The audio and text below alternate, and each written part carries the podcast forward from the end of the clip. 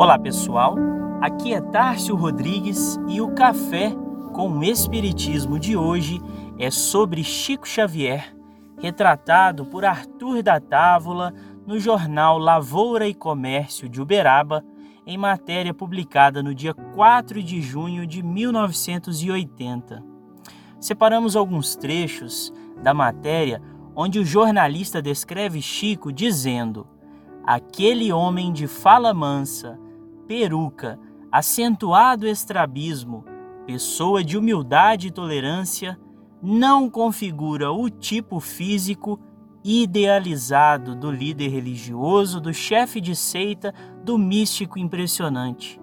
A clássica barba dos místicos, ou a cabeleira descuidada, ou o olhar penetrante e agudo dos líderes inexistem no visual de Chico Xavier.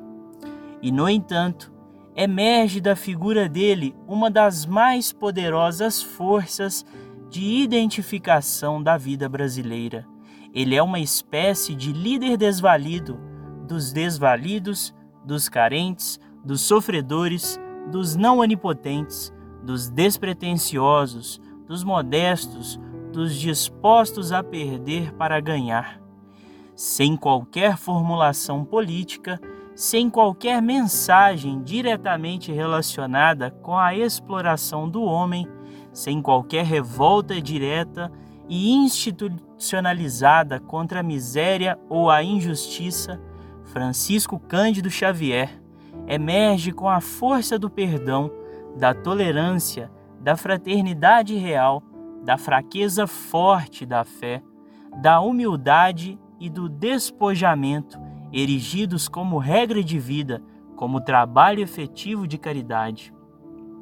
Além da aura de paz e pacificação que parte dele, há um outro elemento poderoso a explicar o fascínio e a durabilidade da impressionante figura de comunicação de Francisco Cândido Xavier, a grande seriedade pessoal do médium, a dedicação integral de sua vida aos que sofrem e o desinteresse material absoluto. Arthur da Távola foi um advogado, jornalista, político e certamente para ele, como para todos nós, a figura de Chico Xavier era emblemática e curiosa. O homem não tinha nenhuma das características comuns que vemos nos religiosos de sempre, sem pompa, sem grandes artifícios de oratória mas tão grande era o seu coração que todos queriam receber um pouco de sua bondade.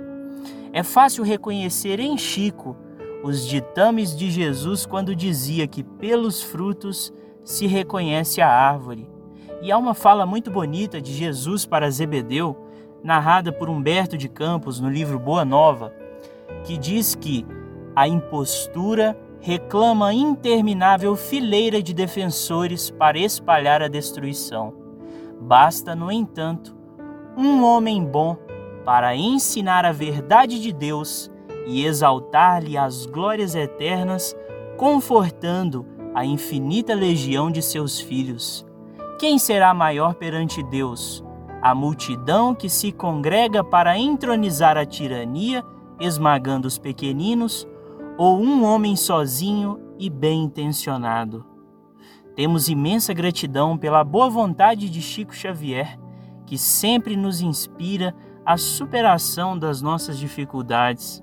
Façamos nossa luz, como diria Emmanuel, mas seria muito mais difícil acender esse nosso archote se não tivéssemos ao nosso lado bons exemplos para nos espelhar e irmãos a nos amparar a caminhada.